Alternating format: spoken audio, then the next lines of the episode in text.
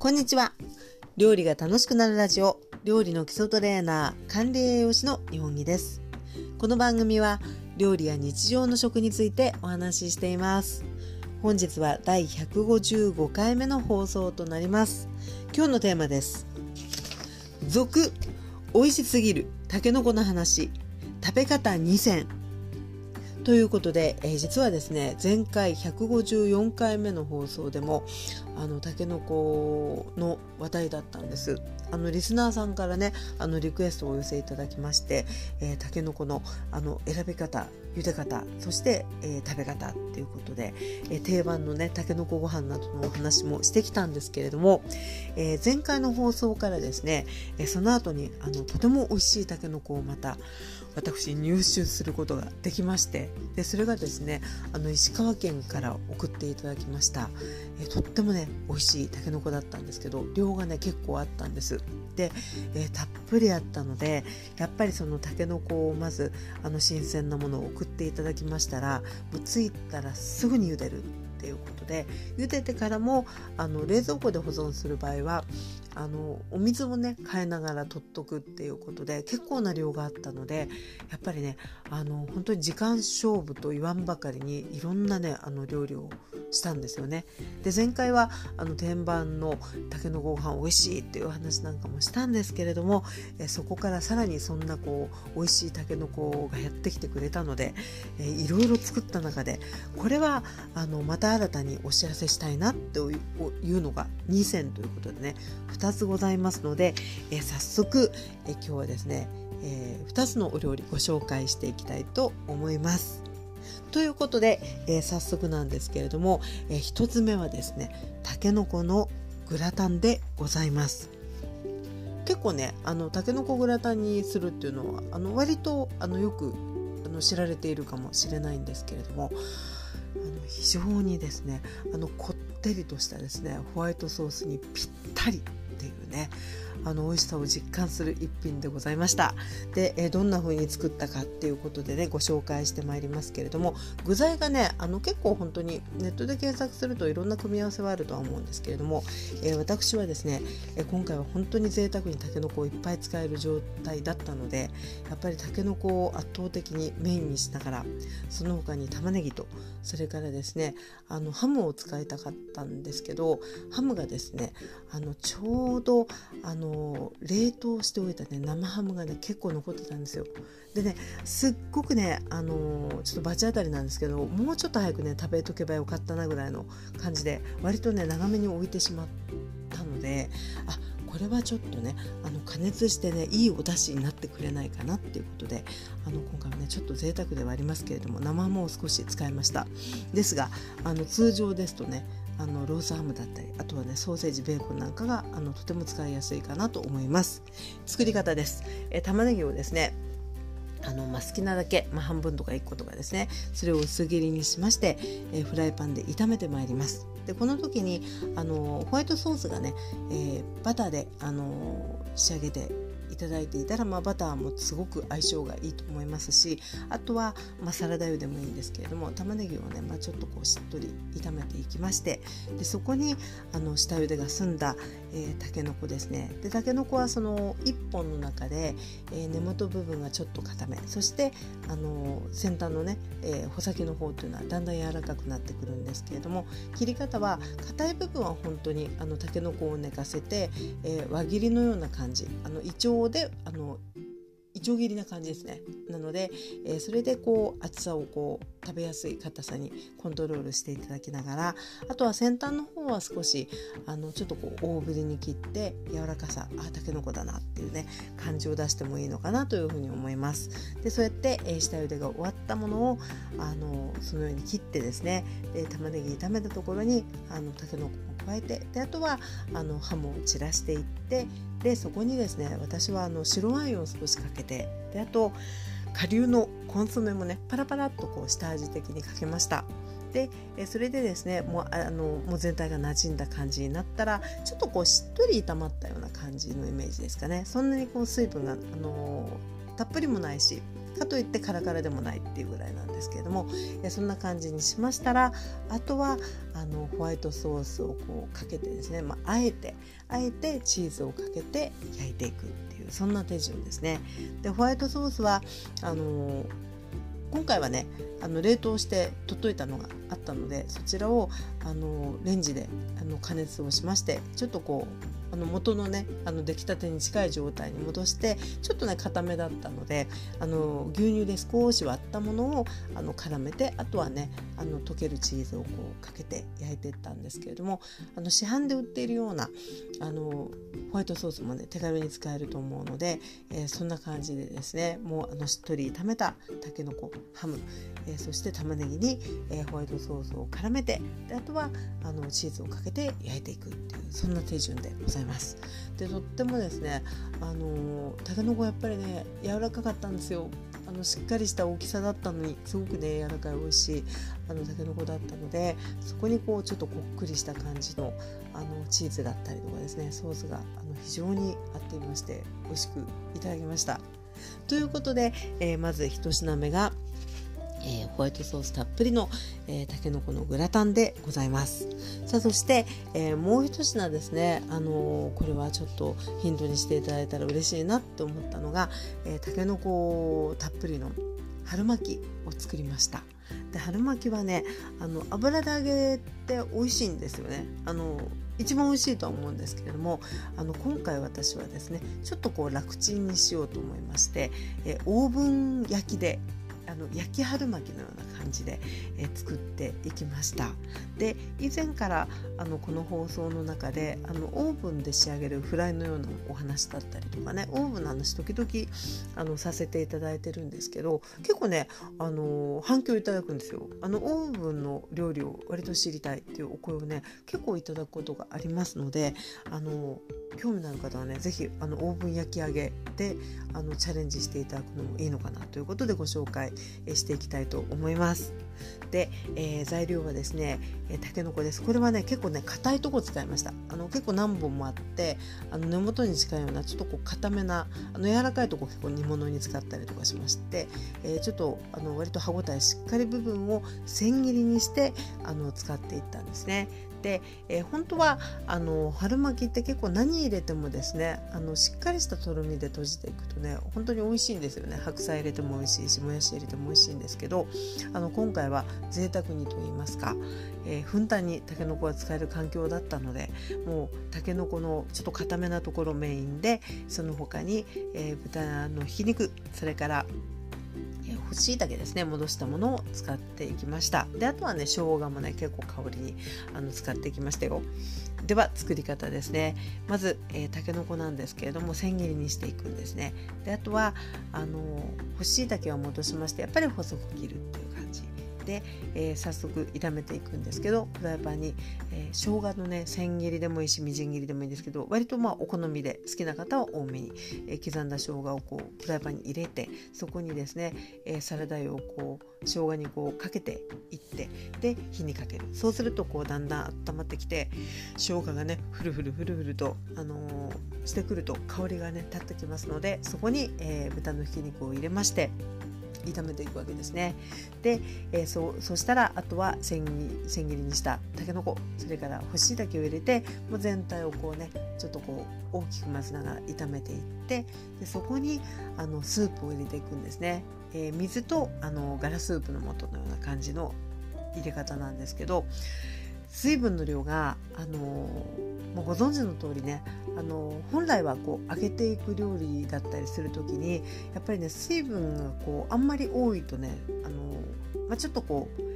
液体がこう皮から漏れてきて跳ねやすかったりっていうことがあるので割とあの少なめなあの水分でしっかりととろみで閉じていくような感じになるので、えー、フライパンに例えばそのたけのこだのあのひき肉だのがこう具が入っていたらねその具のね高さの半分ぐらいですかね半分、まあ、ちょっと適当に言ってますけど半分ぐらいの水分ですね。であとはガラスープの素とあのを加えていって。で味付けがあの砂糖ちょっととですね、えー、醤油っていう感じであの味をつけました。で、えー、この時にですねポイントなんですけれども、まあ、あのどのぐらいの分量を作るかっていうことにもよるんですが割とあの包む皮に対してねパンパンにこうたっぷり包むかもしれない場合っていうのはあの薄味の方がねやっぱり美味しいんですよね。あのしっかり味で薄い皮で包んで揚げたり焼いたりしますとね食べた時にすごくこう味の強さをあの感じるので結構あのねあんかけとかのあの中華丼イメージとかで言うと結構ね薄め優しい味ぐらいにしとくのがねすごくいい感じですね。でそうやって、えー、ちょっとこう淡めな味に、えー、整えてその頃にはあのこう鍋底のね水分というのもそんなにこうたっぷりない感じのところであとはしっかりと水と片栗粉でとろみをつけていくっていう感じなんですね。で最後にあの香り付けにごま油少し垂らしてであと黒胡椒ですね。振って、えー、混ぜておきます。でこれであの中身のあんが出来上がったんですけれども、えー、ポイントが一つありましてこの後皮に包んでいくんですが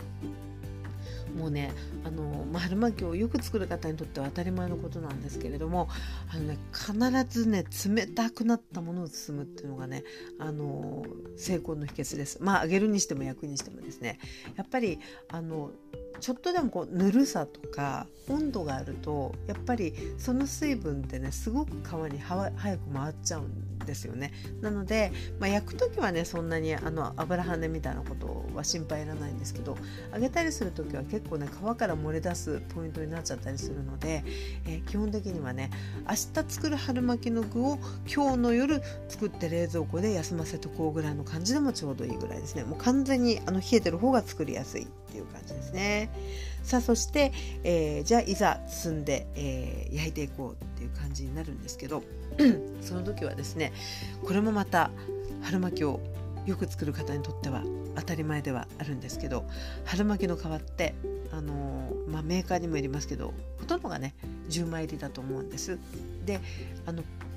キュッとこう 一塊にねピタッとくっついてるんですよねなのであのまずですね、えー、冷蔵庫に置いとくと思うんですけどあのじゃあ作ろうかなと思った時は、えー、春巻きの皮をね、えー、早めに出しといてで室温にこうちょっとこう置いとくとですねあのピタッっていうねあの硬いピタッっていう状態から少し柔らかくこう軟化するので、えー、そそこからね皮をこうあの剥がしていった方がやりやすいんですねなので 室温に少し戻した後に春巻きの皮をあのピタッてくっついてるやつをあの1枚ずつに剥がしていくんですけどここでもねちょっとあのポイントがあるんですよね。で、えー、まあ、春巻きをねあのよく作る方は当たり前って思うんですけど私も実を言うとねすごい久しぶりに作ったんであそういえばこういうあの皮の剥がし方とかも教室であのよく話してたなとかって思いながら作ってたんですが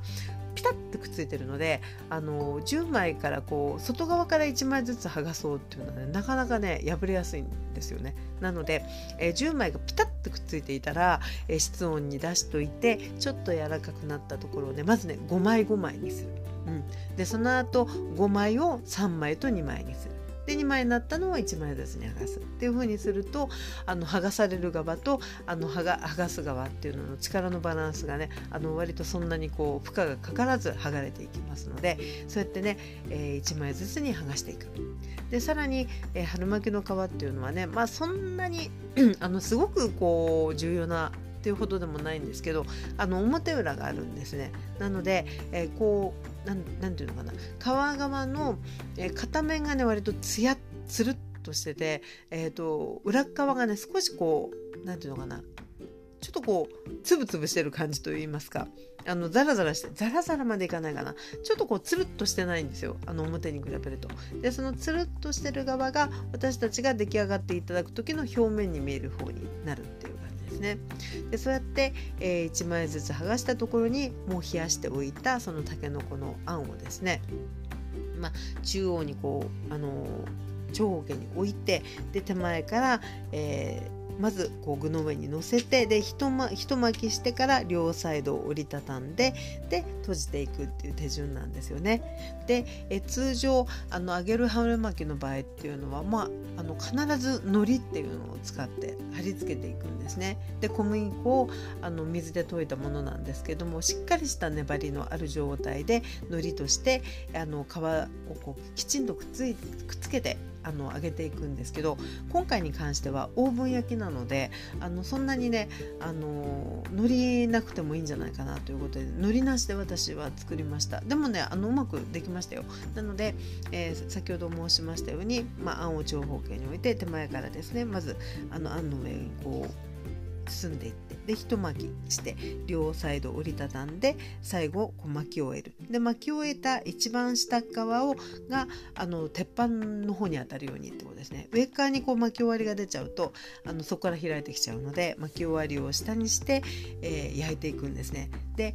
包んでから油をこうまんべんなくかけていくっていう方法ももちろん OK ですしえ今回私はですねあのバットがあるんですけどちょうどこう春巻きの皮がこう1枚丸々全然こう置けるぐらいの大きさのあの平らなバットがあってえそこにですね、まあ、小さじ1杯分ぐらいのサラダ油をこうターってこうバットの上に垂らすんですね。でその春その上に春巻きの1枚ずつにした春巻きの皮をあのちょっとね春巻きの皮でぼあのバットを拭くかのようにしていきますと皮全体に薄く油が塗れたりするんですね。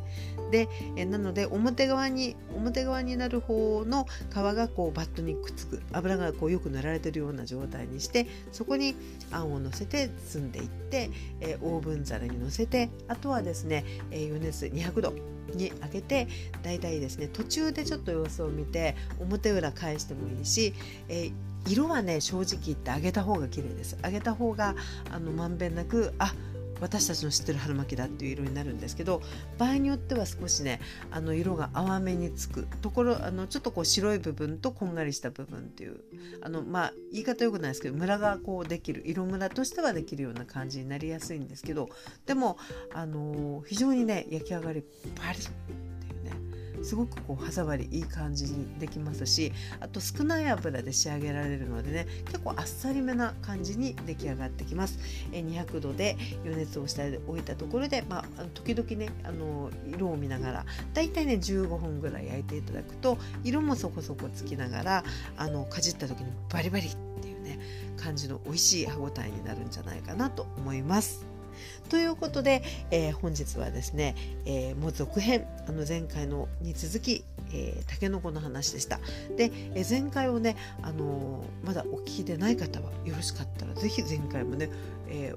お聞きいただけるとより今回のあの内容があの楽しく聞いていただけるかなというふうに思いますのでよかったら是非、えー、お聞きください。えー、ということで、えー、本日は、えー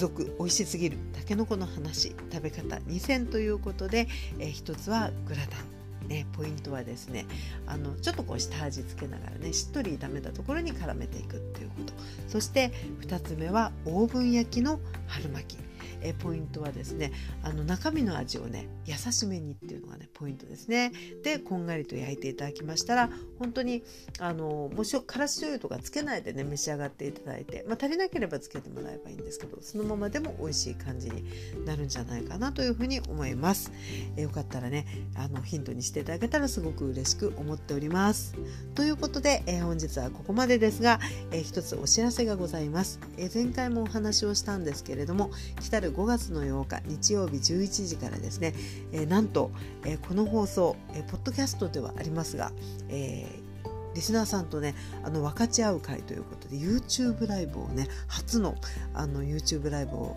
やってみようと思います。で YouTube ライブっていうのはですねあの本当にこう来たい時にちょっとこう覗きに来ていただいてね。あの最後までいらっしゃらなくても全然あのなんていうのかな。参加しやすいあの媒体だと思いますので本当にねお時間のある方はちょこっとでもあの遊びに来てもらえたらすごく嬉しいんですがえこちらの参加 URL はですね日にちがもうちょっとあのありますのでえもう少ししましたらですね説明欄に貼るようにしたいと思うんですけれどもえ何を話すのかっていうことなんですが、え私がですねあのだらだらとずっと喋っててもあんまり面白くないかなっていうこともありますのでここはぜひあのいつも聞いてくださるリスナーさんと分かち合う会ということでテーマを決めたいと思っていて、え当日のテーマは私が元気になる食べ物っていうのをねあのシェアしたいと思います。私もお話ししますし、えリスナーの皆さんからもですねあのあなたの元気になる食べ物をぜひぜひ教えていただいて、えシェアさせていただけけたいなといただきたいなと思っています、えー、元気がない時落ち込む時これを食べると復活する。気合を入れたい時に食べる一品など、まあ、料理でもですねお菓子でもフルーツでも構いませんけれども、えー、普段あなたが元気になるなと思っている食べ物をねぜひぜひよかったらエピソードと一緒にあの教えてもらえたら嬉しいです。でこれちょっとお手間かけちゃうんですけれどもよし書き書いて送ってもいいぞという方はねあのフォームをご用意していますのでそちらへのご案内のあの URL を放送の説明欄に貼っておきたいと思うので本当にねあの気軽に、えー教えてもらえたらすごく嬉しいです。で当日は、えーとですね、ご本名はね書いていただいてもお読みしませんでイニシャルかあるいはハンドルネームであのシェアさせていただきたいと思いますのでねぜひぜひよかったらあの教えてほしいなと思います。お待ちしております。ということで、え本日もお付き合いいただきありがとうございました、えそれではまたお耳にかかりましょう。お相手は料理の基礎トレーナー、管理栄養士の日本木でございました。それでは失礼いたします。